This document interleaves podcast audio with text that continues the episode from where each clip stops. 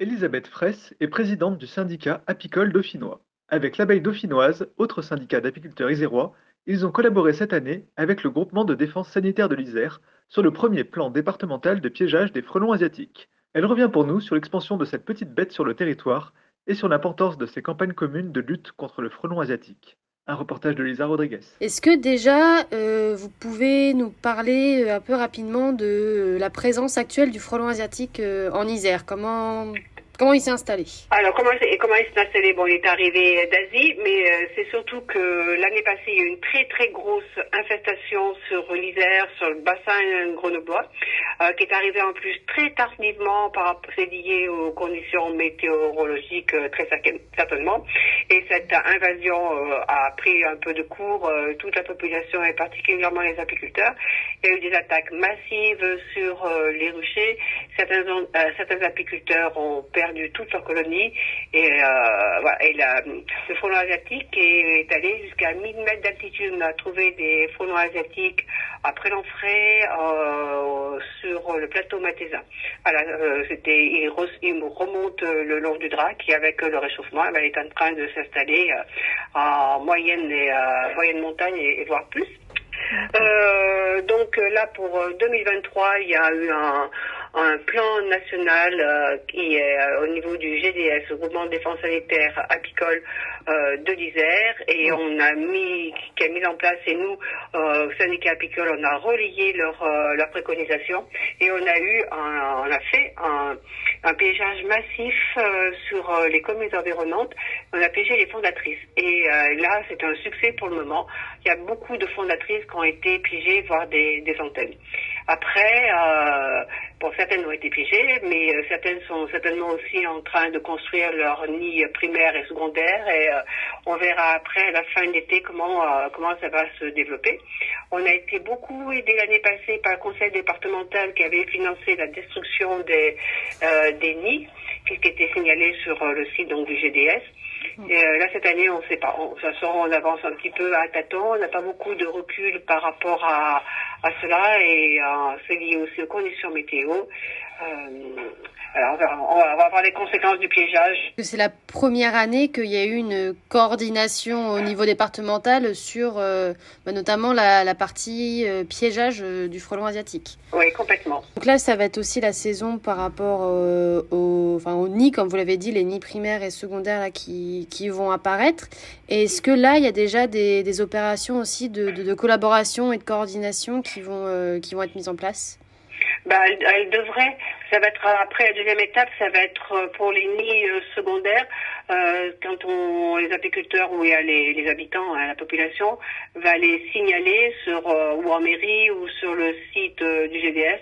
Après, est-ce que le conseil départemental va avoir encore les moyens comme l'année passée pour pouvoir euh, eh bien financer cette destruction Je, là, franchement, je, ne sais pas. J'ai pas de on n'a pas de recul parce qu'on ne sait pas comment va se passer la saison. Et il y a plusieurs aussi euh, apiculteurs euh, que, qu'on a rencontrés qui nous ont aussi dit que bon bah voilà effectivement le, tout ce qui est campagne de piégeage, de repérage et destruction de nids c'est indispensable, mais que ça ne permettrait pas de toute manière d'éradiquer le frelon asiatique parce que de toute manière il est installé et il y restera. Et ça vous le voyez aussi, enfin ce, cette, cet état, cette situation? Mais on ne pourra pas l'éradiquer. Euh, c'est une illusion d'employer ce mot. On pourra juste euh, chuter la pression. Après, il va falloir euh, qu'au niveau de, des écosystèmes, eh bien qu'il y, ait des réactions. Mais là, au jour d'aujourd'hui, il n'a pas de prédateur. C'est quand même très très conséquent. Il, a est très agressif. il a un dard conséquent. Il peut rendre quand même malade, voire tuer les humains. Et pour le moment, on n'a pas, on n'a pas la parade par rapport à ça. au début, on pensait qu'ils allaient mourir, qu'elles sont arrivées, qu'ils allaient mourir parce que c'était pas les mêmes températures qu'en Asie, en fin de compte, ils ont résisté. Ils résistent aux hivers, ils résistent au froid, ils résistent, euh, ils, montent en altitude. Euh, voilà, il fait preuve quand même de, de beaucoup de, de, résistance. Et là, on, on découvre parce qu'on n'a pas, on n'a pas de recul par rapport à cet insecte-là. On pensait qu'ils allaient rentrer en compétition avec les frelons crabaux, quoi, nous, euh, les frelons européens. Et puis, pas plus que ça. On pensait que les reines, les reines frelons, elles allaient rentrer en compétition entre elles et diminuer. Eh bien, pas du tout. Euh, on pensait que, comme ils étaient euh, un couple de frelons, ils allaient se, se supprimer, se réduire entre eux par consanguinité, voilà, que ça allait réduire leur capacité de reproduction. Et en fin de compte, eh bien, pas du tout. On voit qu'ils sont là, qu'ils sont résistants et puis qu'ils prolifèrent.